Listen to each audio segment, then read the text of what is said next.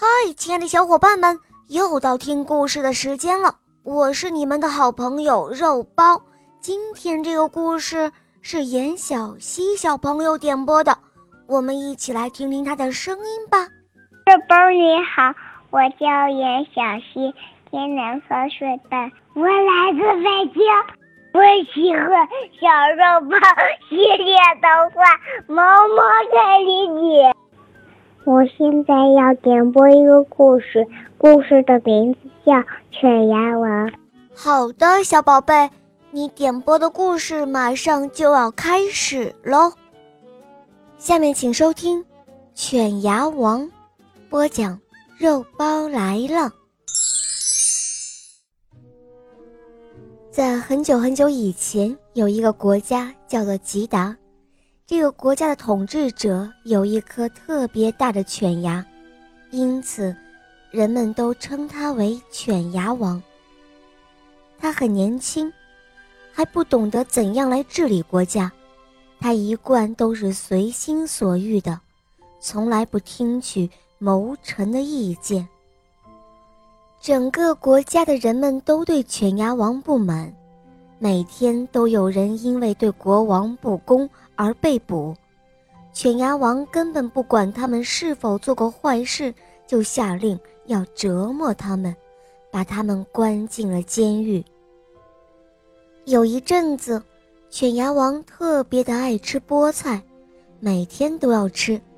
有一天。他发现厨子做的菠菜比以前好吃了，于是他把那位女厨子叫了过来，问她菠菜里面放了什么。他是一个个性粗鲁的人，高兴的时候说话也很生硬。这位女厨子起初吓得不敢回答，犬牙王拔出了剑，便威慑她说：“我在问你话呢，你如果不说。”我就杀了你！女厨子吓坏了，她胆怯地说道：“国国王陛下，请请原谅我，我今天切菠菜时，不不小心弄破了手指。”然后呢？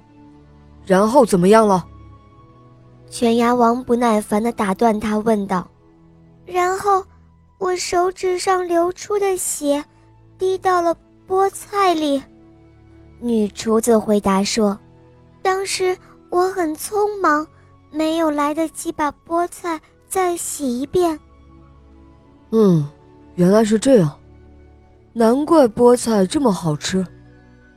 犬牙王满意的点点头说：“厨子退下之后，犬牙王得意的点点头，脸上露出了残忍的笑容。”第二天，犬牙王在接见大厅里坐了下来。他的所有大臣，包括他的四个谋臣，还有他的文武官员都在做。犬牙王把他的总管叫来，吩咐道：“从今天起，每天都处死一个犯人。”总管被吓得浑身颤抖，他俯下身。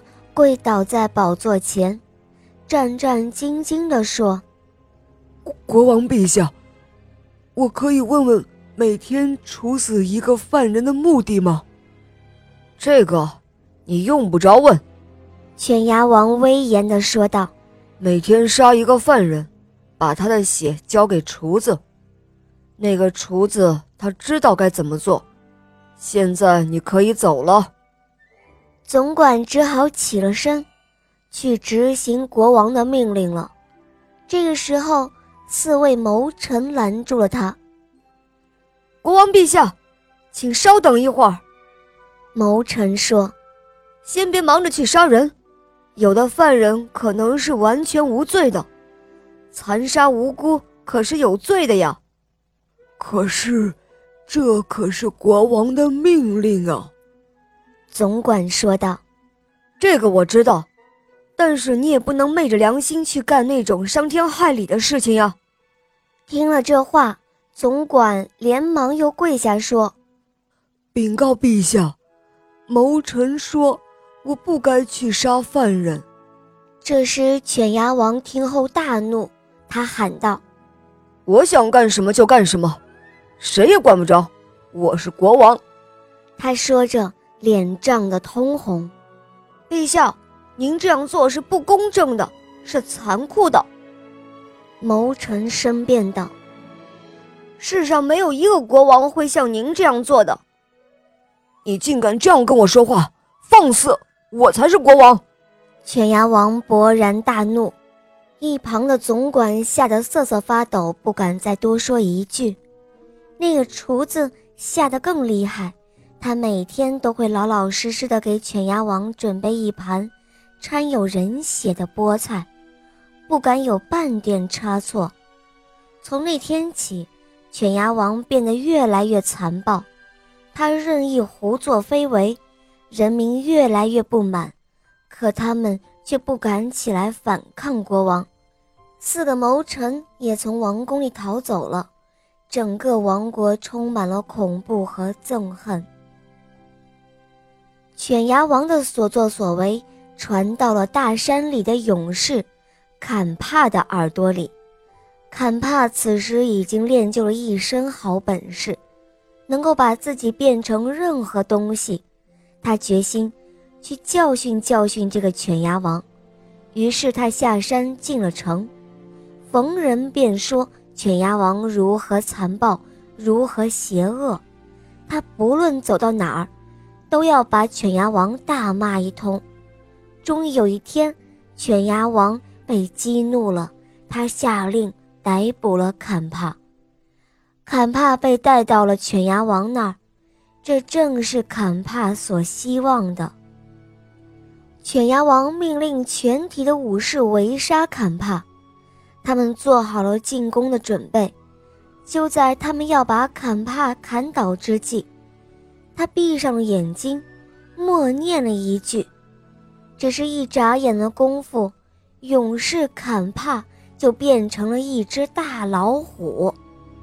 老虎的喊叫声比犬牙王吼叫的声音还要大。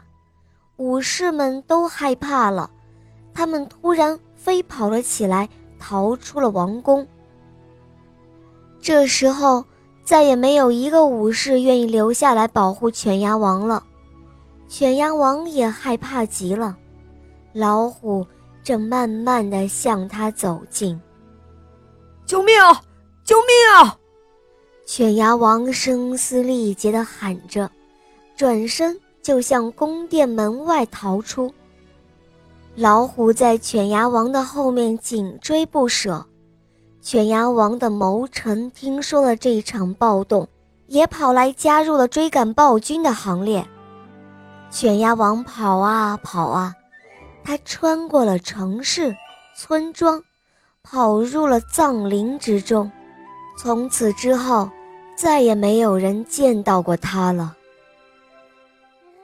好啦，小伙伴们，今天的故事肉包就讲到这儿了。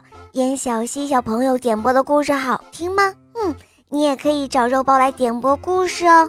赶快关注肉包来了，打开我的首页，一起来收听《萌猫森林记》哦。《萌猫森林记》会让你成为一个勇敢、善良、坚强、自信的好孩子。好了，严小希小宝贝。我们一起来跟小朋友们说再见吧，好吗？小朋友们再见，么么哒。嗯，小朋友，我们明天再见哦，么么哒。